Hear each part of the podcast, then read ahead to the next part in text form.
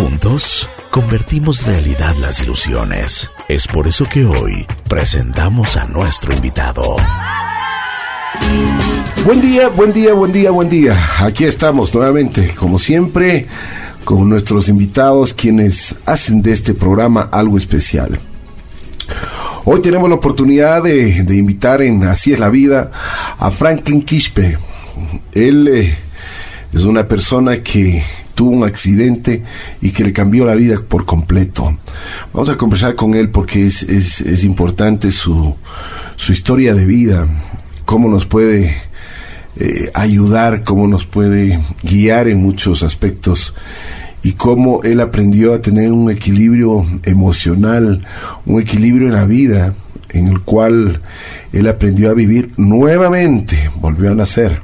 Pero hablemos con Franklin para que nos cuente un poquito. Franklin, bienvenido, muchas gracias. Qué Buenos gusto, días, qué gusto Ricardo, tenerte ¿cómo aquí. Gracias a usted, muchas gracias. ¿Cómo vamos? ¿Cómo le ha ido? Muy bien, Muy bien, así le veo, con mucho ánimo, buena actitud, eso es importante. eso es lo importante. Como alguna vez el ingeniero Guaymín me, me, me enseñó, lo importante no es el conocimiento, sino la actitud. El conocimiento se tiene y las habilidades se adquieren. Así es. Franklin, cuénteme un poquito, ¿dónde nace? Yo nací aquí en Quito Ya, en, es el año de 1977. Ya, ya. ¿Y qué, qué, cómo fue su infancia? ¿En, en qué colegio, en qué escuela estu- estudió? Bueno, mi infancia fue relativamente luchando como siempre. o sea, gracias a Dios tuve la oportunidad de nacer en una, en una familia de escasos recursos económicos. Bien. Toda mi vida fue llena de bendiciones porque me permitió nacer en esta, en esta familia, como les digo, de escasos recursos económicos que teníamos que trabajar, hacer de todo. Desde muy pequeño. Claro. Mis, mi padre es zapatero, mi madre comerciante, costurera. Entonces vendíamos los zapatos que sin papá y nos movíamos, nos movíamos con eso. ¿Desde qué edad comenzó usted a trabajar? que sería desde los 5 o 6 años. ¿Cuál era su cuál era su función, su responsabilidad? Limpiar los zapatos, ayudarle a acomodar los zapatos a mi mamá y vender, y vender, o sea, vender los zapatos del niño que. Ese era, y ¿Cuántos hermanos son? somos dos. Dos. Una hermana menor de 10 años de diferencia conmigo y, y yo. ¿A qué escuela fue? A la super escuela Domingo Faustino Sarmiento. ¿Y por qué dice con, con tanto orgullo la super escuela? No, porque ahí aprendí un montón de cosas. Con el licenciado Sergio Montenegro aprendí un montón de cosas. Él me donó, él me- y es, y es lo que dice el, la, la, la teoría del papillón. Si, si tú llamas algo con mucho, con mucha convicción se convierte en realidad y él, y él me sabe decir, arquitecto Quispe, y solo es claro que hice. Ujú, Pero era un niño todavía de, de, de primaria. ujú, Por eso creo en mi corazón que sí podía más, sí podía. Cuando otros me decían que no puedo, yo sí podía. ¿Cuál era su ilusión cuando estaba pequeño? tener una yo decía tengo que tener una empresa tengo que tener una empresa ¿Qué, Sí. ¿Qué tipo de empresa quería? que quería una empresa de manufactura Ah, ya, ya, ya. Es, eh, eh, inclinado por, por, la, por el trabajo de su madre.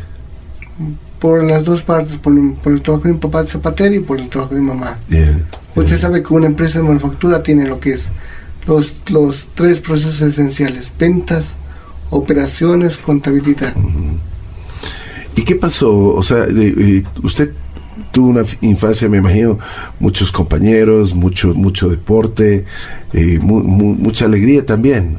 de todo de todo de todo de todo de todo me regaló Dios entonces lo que lo que pasó en mi en mi, en mi niñez que a los siete años como uno, una falta de, de dinero en mi, en mi familia me vi obligado a, a salir a trabajar Bien.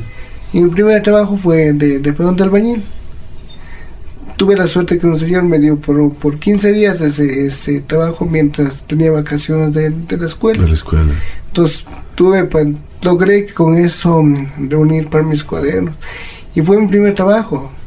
El más chévere, como dice uno, el primer Claro, trabajo es siempre el claro, más chévere. Claro. Entonces ya, pues ya tuve, entonces dije, uno ya ya se crece, dice, no, sí puedo, sí puedo, sí puedo. Oiga, pero qué experiencia, a los siete años ya comenzó a trabajar de albañil. Te pegó nomás. No me daba tanto. Ay, pero qué bien. ¿Y después cómo, cómo fue desarrollándose su vida? Entonces después yo te dije, sí puedo, entonces entré ya, ya terminé la escuela y todo eso. Y entré ya, ya, ya estudié al colegio.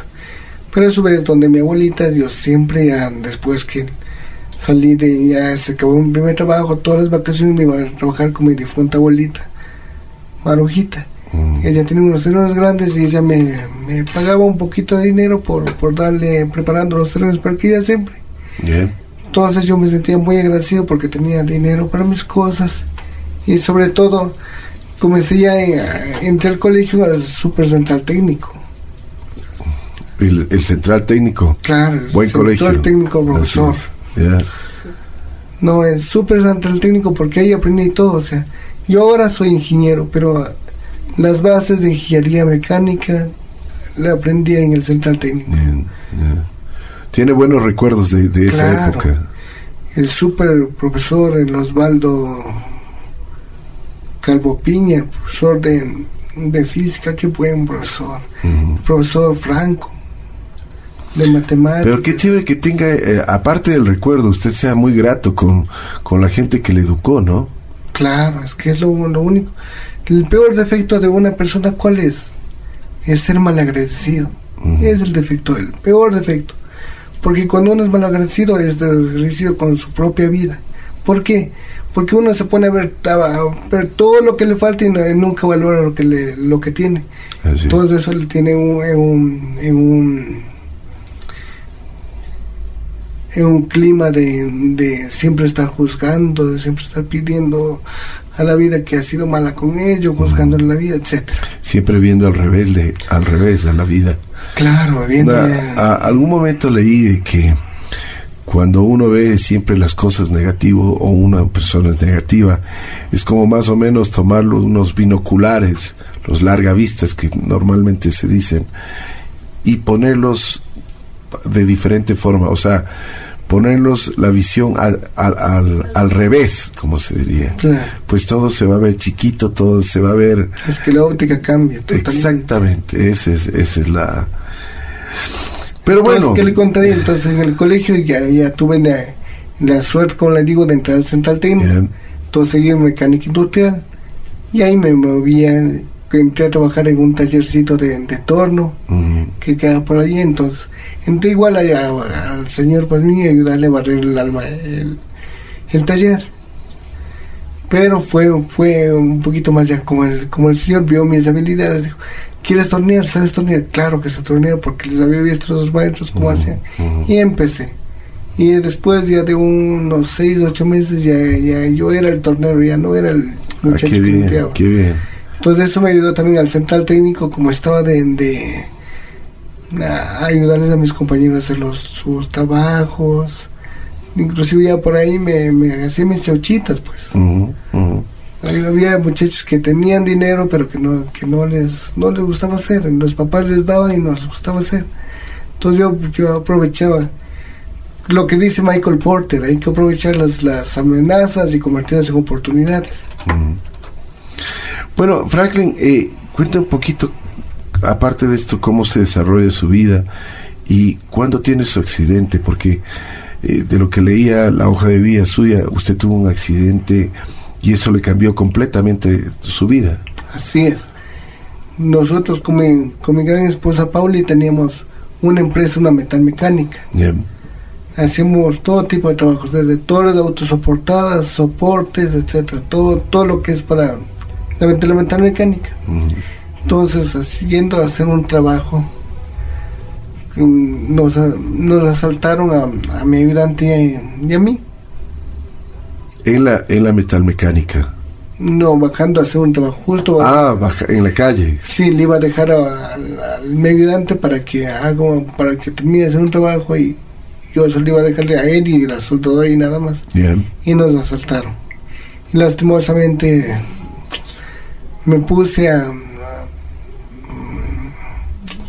me puse rebelde con los con los señores dueños del ajeno y me puse a, a pelear. Se puso a pelear con los... Y lastimosamente en Pero ese ¿en qué estaban ellos armados? ¿Cuántos eran? eran como tres, cuatro, Tres. Ya. ¿Y estaban armados o qué? con armas blancas. Ya. Con cuchillos. Sí, pero yo en ese entonces era, eh, practic- practicaba capoeira. Ya, Era corda azul. ya. Fui muy bueno en mis tiempos. Entonces, gallo y gallo que, que le quieren quitar gallo se defiende, pues.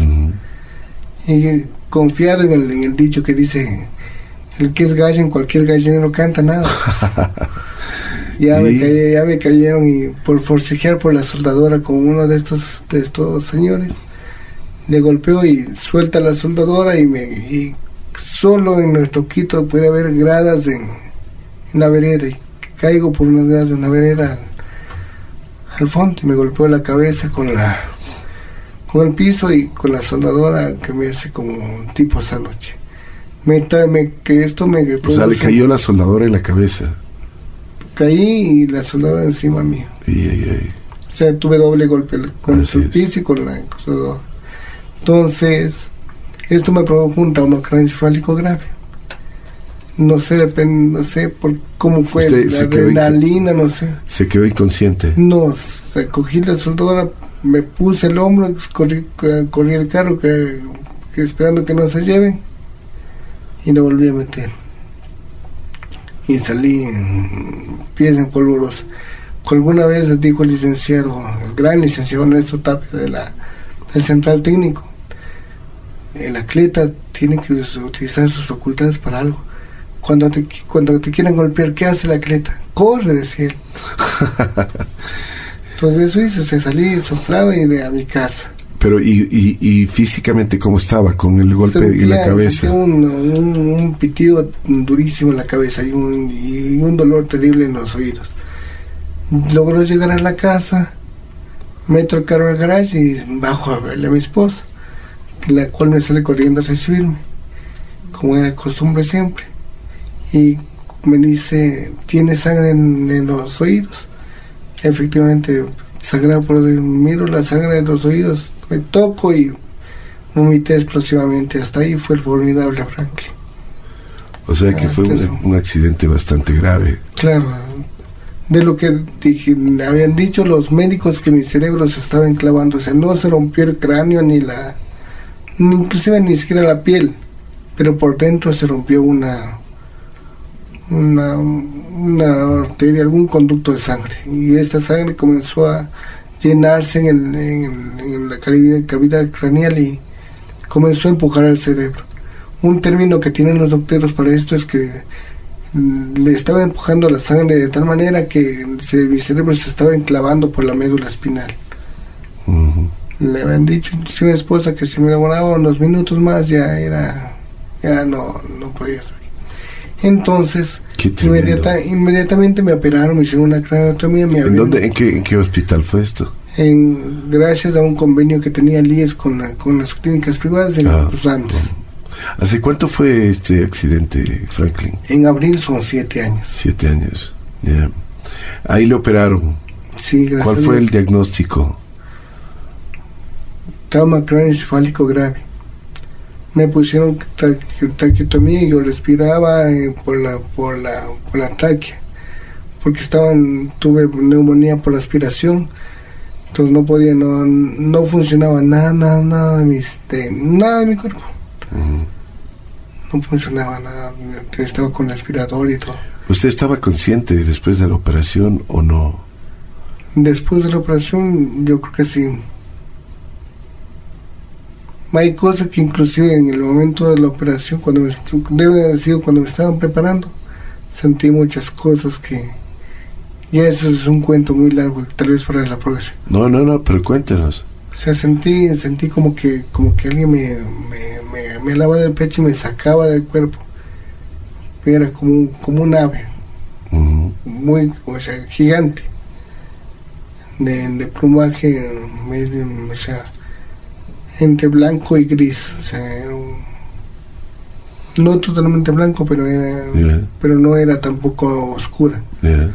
Entonces, yo regresé a ver porque me dolió horrible y regresé a ver y vi a mí mismo que estaba tirado en una, en, en- una camilla llena de aparatos y cerrados los ojos. Usted se vio Sí, desde arriba. sí, o sea, como que ya me, me iba de ahí. Ujú. Y me llevó y me llevó a una velocidad vertiginosa. Llegó a un punto a, una altura súper, súper alto cuando como que ya se comenzó a acabar, a acabar toda la atmósfera y me soltó. Y yo pensaba que iba a caer al piso, pero no, que caía a otro piso. O sea, pensé rebotar en el piso, pero no, o sea, pasé largo.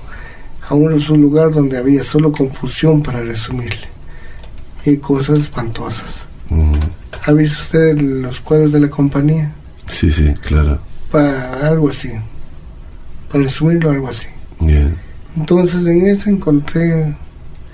Yo, yo gritaba en mi interior, en mi interior, en mi interior decía, Señor Jesús, Hijo de vida, ayúdate, apiádate de ahora sí tengo miedo.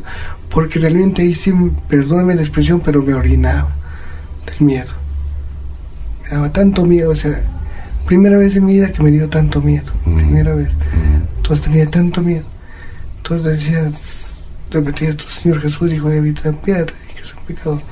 Y a la, y a la, y en ese espacio en donde yo estaba, se oía lo que yo pensaba, pero era como, como que se hablara por, por un, por un altavoz, por un, por un parlante. Y entonces de pronto se apareció frente a mí un, un, ser de... Un ser de luz. Como humo, o sea, no se distinguían las facciones. Pero como, era como uno de, de. Y me cogió el cuello y me dice, Franklin Edison Quispe Condor le digo, sí, yo soy, yo soy, yo soy. Aún no te toca, no es tu hora, tienes muchas cosas que hacer ah, todavía arriba. Y coge y me pone a un lado en una especie de islita donde había solo un árbol gigante. Me dice, toma, anda, sé feliz. Agradece esta oportunidad a las lágrimas de tu madre. Fue lo único que me dijo y me quedé parado. Imagínese usted parado, como quedarse parado en alguna ciudad alguna, en alguna zona peligrosa de este lindo Quito. Mm. Solito y solito, solito. Y si sabe para dónde coger. Entonces lo que estaba ahí se aparece un señor. Que alguna vez me, me, acuerdo que, el señor lo vi cruzando la calle de, de cuando yo bajaba a entrenar atletismo. Yo entrenaba atletismo antes, en el colegio tuve, tuve grandes, grandes triunfos y fui reconocido. Entonces, bajaba a entrenar porque siempre era mi costumbre por la noche, siempre bajar a entrenar, darme dos vueltas a la Carolina y regresar a mi casa. Entonces, era mi, rutina por la noche. Entonces, bajaba corriendo por el cuando había en el Inca y encuentro una persona que no tenía una pierna, con muletas. Y el hombre, o sea, olía espantoso. Por eso que había hecho todas sus necesidades y encima no se había bañado. Años. Entonces le digo que quería cruzar la calle y no podía por los carros. Y le pregunto, ¿quieres cruzar? Y, con señas, me, señas y sonidos me, indicó que sí. Entonces tomé en una mano la muleta y en la otra le marqué al señor y le crucé la calle. Le dejo al otro lado y le digo, anda. y como siempre mi papá en ese tiempo me daba 500 sucres para la agüite. Le digo, tenga, tome, tome 500, tome, tome lo que tengo y pégase algún pancito, alguna cosa. Nos vemos. El mismo señor, efectivamente, con el mismo olor, se aparece a mi lado. Y me dice, ¿quieres cruzar? Digo, claro, no, quiero cruzar, quiero salir.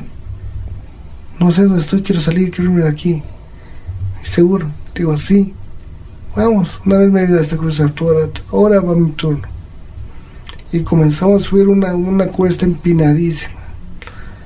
Bueno, yo iba desde el brazo del hombre y él iba caminando.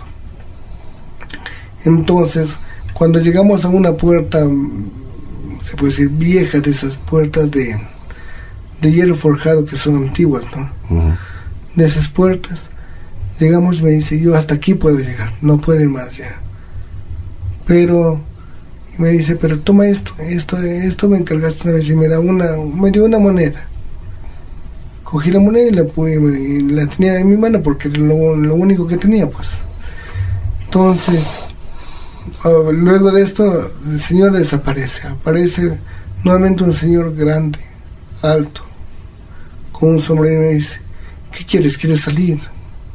¿Por qué va a salir? Me dice en ese instante como que desaparece como una no sé, como, como, como un sueño, un recuerdo así en mi cabeza que le veía a mi hija, pequeñito, una hija de que, en ese tiempo tenía tres años, lloraba en, en, la, en el terreno del lado de, de mi casa, donde vivo. Lloraba y, gritaba, papi, papi, papi, gritaba. Yo entonces me pongo pilas, digo, no. Dice, pero quédate, dice, aquí al principio es feo, pero después ya te acostumbras. Entonces yo quedo, no, yo tengo que irme. Pero ¿por qué te vas a ir? La vida como tú conoces no va a ser igual. Quédate, vas a sufrir. No, me voy, me voy, me voy. Yo tengo una hija, tengo una esposa, tengo unos padres que dependen de mí. Yo no puedo quedarme. Me voy. Quédate. No, me voy, me voy, me voy. Pero verás que, que la vida como tú la conoces ya no va a ser igual. No importa, me voy. Me voy, me voy, me voy. Entonces, el Señor me dijo, ¿tienes con qué pagar para salir? Lo único que tenía era la moneda que me dio este señor. Digo, toma esto, es lo único que tengo. Coge y lo mira, dice. Se coge y se mete la boca y dice, es buena. ¿Por qué estás aquí? Me caí, creo, le dije, lo único que me, me caí. Me abrió la puerta y dice, anda, anda, sé feliz. Y salí. Y parece que después de eso ya, ya desperté después de la operación y todo. Entonces yo escuchaba todo escuchaba que, que mi mamá, que, que pertenece a una, a una, una comunidad neocatecumenal de la Iglesia Católica. Venían varios, varios hermanos de ella a rezar, oye lo, que rezaba mi esposa. La voz de mi esposa se escuchaba, o sea, la tenía presente cada instante. Franklin, eh, después de este accidente, después de la operación, tuviste dos meses en la clínica me imagino que la recuperación fue realmente muy, muy dolorosa, em, con muchos cuidados. ¿Cuál fue, eh, después de la operación y después de lo que pasaste en la clínica, cuáles fueron las reacciones que tuvo tu cuerpo, tu cerebro? Cuéntanos un poquito. Claro, te, comento que no, no funcionaba nada, o sea, yo quería hacer, me acordaba, me acordaba cómo era que venía, pero no podía, quería mover los brazos, no podía. mover los brazos, no podías. Inclusive, como, como le cuento, mi, mi esposa me, me llevó a, los, a las tres, cuatro semanas a quitarme el gastrostomo porque comía por vía. Puedo decirle que no funcionaba ni siquiera la, la parte de la garganta por donde uno, uno de gluten no, no funcionaba. Entonces, por eso no podía comer nada, porque en vez de irse al estómago se hubiese ido a los pulmones. Entonces, era, era peor. ¿Podías hablar? Sí. Ah. Me sacaron el traqueotomo y ya pude hablar. Pero habla, o sea, te, estabas, tenías, tenías, o sea, podías hablar tranquilamente sin ningún problema y, y, pensabas absolutamente todo lo que te había sucedido. Pensaba así, pero, pero hablar, o sea, para que me entiendan, yo parecía que hablaba que correctamente, pero la gente de, de alrededor decía, no te entiendo, no te entiendo porque lo único que funcionaba era mi ojo izquierdo, nada más. Con el ojo izquierdo movía, hacía un montón de cosas, pero me trataba de comunicar con la mirada del ojo izquierdo. Bueno, entonces no, gracias a Dios mi esposa lleva con, alquilado una, una camilla de estas de la Cruz Roja que, te levanta como un mecanismo para hacerte sentar. Mm. Porque, como le digo, cuando fui a retirarme el, el gastrostomo, no podía ni siquiera mantenerme en las silla de ruedas. Me resbalaba. Me iba como. Me, me, me, me chorreaba, se podría decir. Entonces, el doctor que de, de aquel entonces me dice: Franklin, ¿me escuchas? Le digo: Sí. ¿Puedes hablar? Le digo: Sí, por eso le respondo. ¿Puedes leer mi gafete? Me hace leer el gafete, te leo. Dice Franklin: ¿A qué santo eres devoto? Porque después del accidente, después de, la, de, la, de la intervención tuya, lo mínimo era que te quedes ciego y sordo. Yo te digo, bueno. Ya le digo, pero el santo que soy devoto, capaz que se quedó dormido ese rato o tuvo algo, alguno que hacer porque me caí. Me dice, no. Pero mira, dice, está, agradece, puedes, puedes, estás lúcido me hace una operación matemática, la cual respondo, claro, me acuerdo que me preguntó, ¿cuánto es 12 por 12? Le digo 144 porque es 11 por 12 121. Y se ríe el doctor, dice, ¿sabes más que yo matemáticas? Le digo, claro, usted es doctor, yo soy politécnico. Entonces me dicen, mira Franklin, no te voy a dar esperanzas. Mira, tú nunca podrás caminar, nunca podrás ponerte ni siquiera de pie. Mira, Franklin, tú lo que lo mucho que puedes esperar que al año después de mucha terapia puedas sentarte en una silla de ruedas sin caerte y así y eso es todo. No pidas más porque no no no no vas a ¿Qué sentiste cuando dijo eso el doctor? Lo que le respondí, doctor, solo Dios dirá, nadie más. Siempre ha cuidado él de mí, no creo que esta vez no cuide de mí. ¿Tenías miedo? Muchísimo. Miedo, necesito un miedo que sean las palabras del doctor, ¿verdad? Digo, pero no, pues hay que poner, como me enseñó alguna vez el, un amigo, Ángel Vallejo, que decía esta frase, hay que ponerle todos los días lo que ponen las gallinas. Franklin Quispe está conversando con nosotros el día de hoy en Así la Vida. Eh, le cambió completamente su vida un accidente después de que lo asaltaron y él defendió con, con su vida, defendió su fuente de trabajo que era una, una soldadora. Rodó las gradas, se, su cabeza eh, se pegó contra la vereda y la soldadora le cayó encima de la cabeza. Le operaron, después de esa operación estuvo dos meses en el hospital y el doctor le, le dijo que no volvería a caminar, que máximo en un año con muchísima terapia, eh, lo máximo que podría hacer es sentarse en una silla de ruedas sin caerse. ¿Qué pasó luego de, de todo esto, Franklin? Como cualquier persona, como te dije al principio, el que es gallo en cualquier gallinero canta. Así decía Pedro Infante. ¿Cómo estaba tu ánimo? Siempre por encima, porque tenía, gracias a Dios, a mi esposa, que nunca me ha dejado y me ha dado siempre ánimo, me está empujando. Entonces, mi adrenalina, mi, mi droga natural, como, como se llama, es mi esposa y mi hija. Y vamos para Como dijo Víctor Frank, el, aquel judío que, su, que sobrevivió al holocausto nazi, quien descubre para qué vivir, siempre encuentra cómo. Yo lo digo, quien sabe para qué vivir, quien, quien sabe cuál es su victoria personal, siempre encuentra cómo porque Dios mismo les lleva de la mano. Así es, de acuerdo. Cuéntame qué pasó, cómo, cómo fueron tus, tus terapias de recuperación. Entonces al inicio hacía yo terapia en la casa. Mi esposa encontró... simplemente estabas acostado. Sí, no podía mover, no podía hacer nada. No movías ni las piernas, ni los brazos, ni absolutamente nada. el brazo izquierdo comencé a moverle poco. Entonces... Ah, pero hablar sí te entendía tu mujer o... sí, mi esposa siempre me entendió eso, siempre me entendió. Entonces, por ahí llegó a mi mano una, una pelota de estas de antes tres. Bien. Entonces cogí y comencé a apretar esta pelota. Entonces parece que comenzó a tener más movilidad en mi mano izquierda. Bueno, entonces, como un buen ingeniero en administración de procesos de la poli, pues, tiene que ser, y haciendo caso a lo que dijo René Descartes, este gran francés, hace muchos años, que un problema hay que dividir en el discurso, el método, él dice, que al problema hay que dividirle en su, pues, en su parte más ínfima para saber cómo resolverla. Entonces yo dije, ver, dicen que no funciona, que, los, que las conexiones neuronales se han roto, entonces comencemos de nuevo. Yo tengo una, una, una, una un dicho que, que sé decir, yo tengo la paciencia del buitre.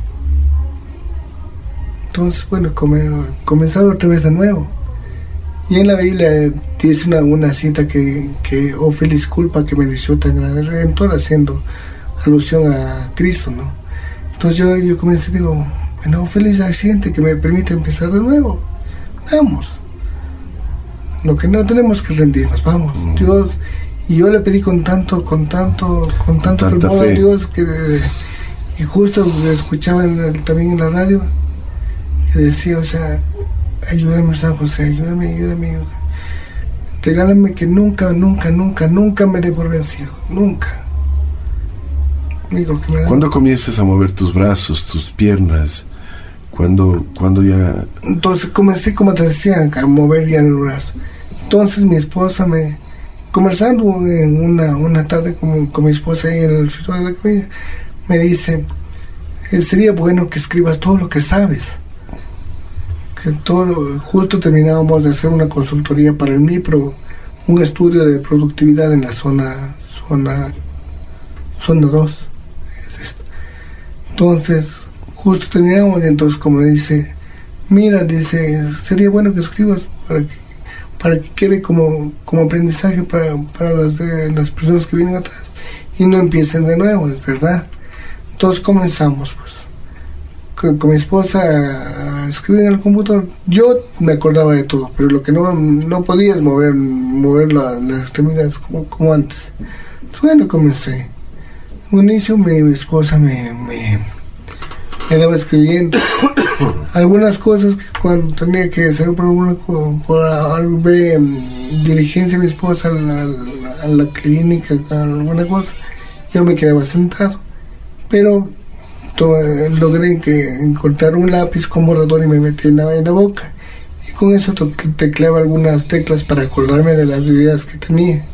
No olvidar, escribimos un libro, un libro, se, se puede decir, escribimos un método que se llama el desarrollo organizacional por procesos. Cuando una cosa es claro, cuando el cuerpo se le pide, el cuerpo da. Cuando uno se le, se le reta, dice, tengo que escribir libro y tengo que... Y, comencé a escribir, mi, mi mano izquierda comenzó a hacerse mucho más hábil. Ya no tuve que utilizar el, lápiz con el rodador en mi boca para teclear algunas teclas. Mi mano, mi mano derecha, algo, algo comenzó a moverse sea, pues este es el camino. Ya podías comer, podías alimentarte normalmente. Al principio me daba mi esposa de comer, pero ya pude, como, como le digo, como poco a poco ya pude como alimentarme solo. Ya, perfecto. Entonces, viendo también las, las, las, las amenazas que se daban por parte de, lo que es la política, pues, en, nuestro país, entonces que ya no aceptaban para ninguna consultoría una persona con, tercer nivel, sino que se necesitaba cuarto nivel. Hablo con mi esposo y le digo, eh, ni para consultoría ni para, ni para docente. Le hablo con mi esposo y le digo, mira, Memo, no, yo ahora qué, qué hacer, porque así no, ya no puedo trabajar en la planta. Y hasta que se muevan los brazos, no, y hasta que se muevan de nuevo bien mis brazos, mi cuerpo, yo te van a morir de hambre. Aprovechemos estoy, que estoy sentado para ponerme a estudiar otra vez. mi esposa me dice, dale, yo te apoyo, dale, dale. Entonces entramos nuevamente a la poli a estudiar la maestría en ingeniería empresarial. ¿Pero qué a, distancia? No, es, se puede decir, presencial. ¿Pero cómo así es? Mi esposa me llevaba en, los viernes, porque son los viernes de en la tarde de 5 a 9. Y los sábados de 8 a 2 o 3 de la tarde. Todo me llevaba a mi esposa en silla de ruedas. Como yo alguna vez le dije a un profesor, yo siempre he sido MBA, lo que no tenía el título. Ahora necesito el título para trabajar. Todas para mí las materias eran muy fáciles, porque gracias a Dios y a mi madre me, inculcó el, hábito de la lectura. Entonces yo por, lo menos ahora, hasta ahora me leo un, libro semanal. Eso es lo que te iba a decir, porque tienes muchos conocimientos sobre cualquier, cualquier cosa que se te pregunta o, cuando te acuerdas de, algo, siempre, siempre traes a relación por lo menos frases célebres que han dicho algunas otras personas. Y eso demuestra que tú has leído muchísimo. O como ese libro que, que me dio también bastante, El arte de vivir de André Morúa si algo merece ser hecho, merece ser bien hecho. De acuerdo. Yo creo que por eso me dio Dios la otra oportunidad, otra, otra oportunidad de, de vivir. De, vivir. Porque yo, como digo... O sea, te graduaste de, de, de, MBA. MBA. Qué bien, felicitaciones. Gracias a Dios, a Dios todas las felicitaciones. Sí, qué bueno, qué bueno. Yo solo he hecho estar parado y nada Pero bueno, ahora, ¿cómo te sientes? Cuéntame, o sea, físicamente Mejor. Puedes ya, ya mover tus extremidades. Como antes no. Hacer capoeira todavía no. Pero puedo, puedo defender tranquilamente en una oficina, puedo dar clases. Yo creo que eso es el... eh, Ya no puedes, ya no simplemente estás en una silla de ruedas. No, ya no, ya, ya camino. Ya, Camino despacio, pero camino. Fuiste, fuiste con, con la fe y con, con las terapias. Y sobre todo fui al, fui al, al- me, uno de esos convenios que tenía el, el IES con, con los centros de terapia física. Llegué por, por de milagro antes donde, donde un superlicenciado, Diego Ayauca, súper bueno, Oye, bueno. qué memoria tienes, ¿ah? Te acuerdas, pero de todos. Es que tengo que acordarme de los que tengo que ser agradecido. Con los que me han hecho mal ya no me acuerdo quién. De esos más bien deberías acordarte. No, no, no, eso no. De eso no te acuerdas nunca. Le hace negro, le hace negro el panorama. y es verdad, es verdad. Entonces llegué a la Fundación Hermano Miguel. Discúlpeme que utilice la palabra super, pero la mega, super, ultra Fundación Hermano Miguel. No encontré un centro de terapia. Encontré un hogar. Encontré una personas que practican la empatía. No la nombran por un nombre o por decir un valor de la, de la, de la fundación, sino practican la empatía. El doctor Clever Bonilla, el doctor Darwin Tobar, la licenciada Solís, la licenciada Charro, eh, un montón de gente, la, la licenciada Estrella, un montón. Qué bien. Que se me quemaría el- todo el día solo nombrando a todas las personas que ven. imagino.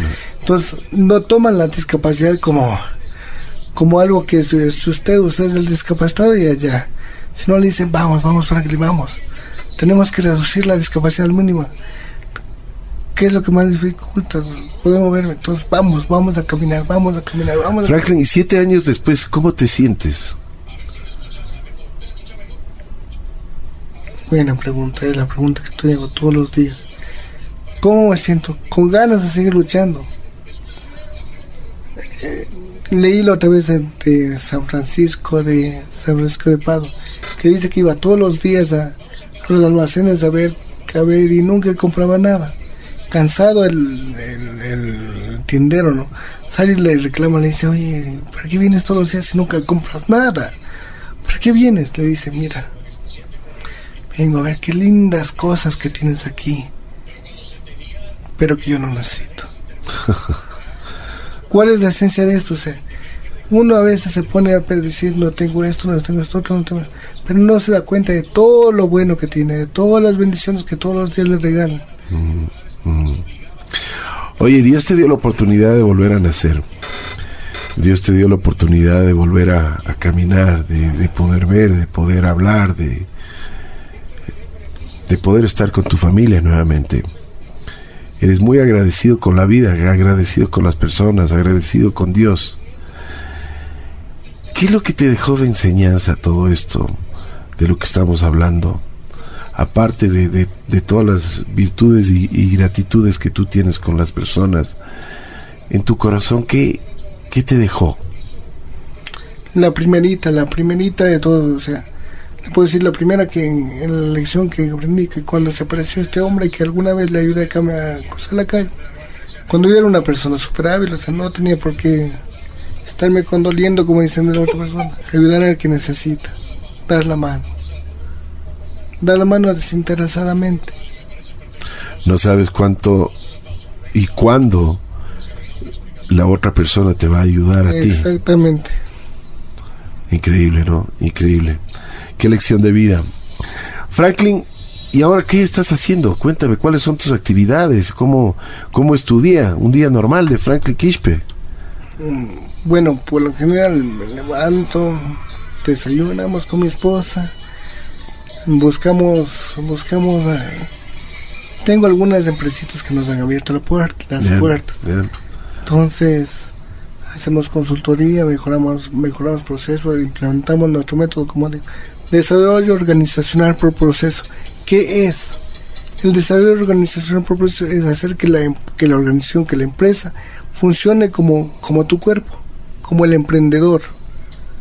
utilizando la, utilizando la, ya la, los inicios que nos dio el, el Napoleón Hill en su libro Piense y hágase millonario, utilizando mente maestra.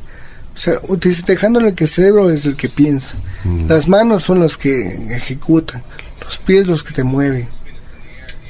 Y cada uno de los órganos, usted sabe que tiene su función, su de respirar, etc. Entonces, hacer que esto mismo haga tu empresa. Final, ventas, ¿qué tiene que hacer? Lo, que hace la boca. Hacerte propaganda y vender el producto que hace tus manos. Las manos que hacen operaciones en una empresa y hacerlos bien ahí yéndonos al, dicho de André Moroa, si algo merece bien hecho, merece bien hecho. Y hacerlas, hacerlas. Entonces, permitir que una organización funcione de esta manera. Es la única, como, única manera como podemos ser productivos, como podemos ser realmente sacar este país adelante.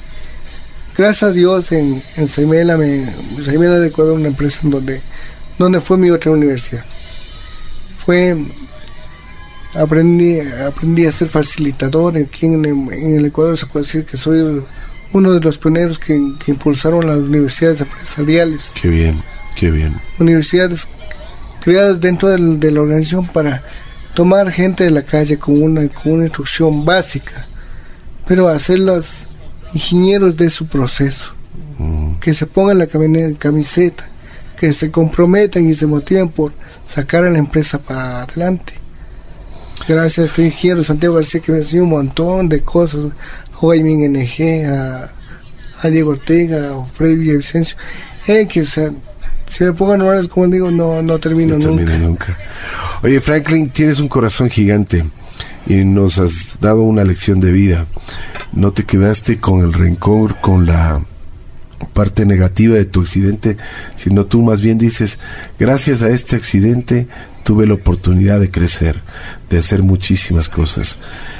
Te quiero agradecer muchísimo, Franklin. Te vamos a invitar para una próxima oportunidad para conversar un poquito, poquito más. Pero y te felicito, de corazón te felicito. Ahí a mí me impactó y lo que más me, me ha gustado de, de, ti es la, el corazón tan grato que tienes. Eso es importante, la gratitud. La gratitud es nobleza y eso se demuestra en la vida, en los actos. Franklin estuvo en el momento menos indicado, imagínense, y iba a trabajar con, su ayudante, eh, él tenía su metal mecánica eh, y varias personas le asaltaron, se querían llevar su fuente de trabajo que era la soldadora. Lastimosamente, y como dice Franklin, en la vereda había gradas, eh, el momento que se, se se defendía con, con los asaltantes, tropezó y cayó y se golpeó la se golpeó con, con la vereda en su cabeza. Lastimosamente la soldadora que la él tenía y que forcejeaba con los asaltantes le cayó encima de su, cabeza. Tuvo una lesión gravísima en la cual no podía, le, después de la operación estuvo dos meses en, la, en el hospital no pudo absolutamente, prácticamente un año solo movía el, ojo izquierdo y poco a poco fue haciendo rehabilitación y ahora camina, puede mover sus, sus brazos y lo mejor pues tiene una memoria de, privilegio. Nos ha demostrado que aparte de, aparte de su discapacidad en, en ese momento, él se puso un reto de ser MBA y estudiar. Fue nuevamente a la Politécnica y sacó su título. ¿Y por qué lo hizo? Porque, como él mismo dice, no teníamos, no íbamos a tener con qué comer. Pero dije, tenía que sacar mi título para poder dar clases y para poder ayudar a auditorías y, fines a la profesión que, que yo mantengo. Franklin, eres un hombre admirable admirable. Realmente agradezco a Dios de que me ha puesto eh, a ti en mi camino para y, al público porque para que escuchar esta historia. Esta es una historia que, que, realmente nos, nos va a motivar muchísimo. Imagínate si, si con tu accidente tú con esa fuerza, esa fuerza interior, eh, tuviste cómo luchar, porque nosotros también, o sea, si tenemos nuestra, nuestras capacidades, gracias a Dios, pero intactas, ¿por qué no lo podemos hacer?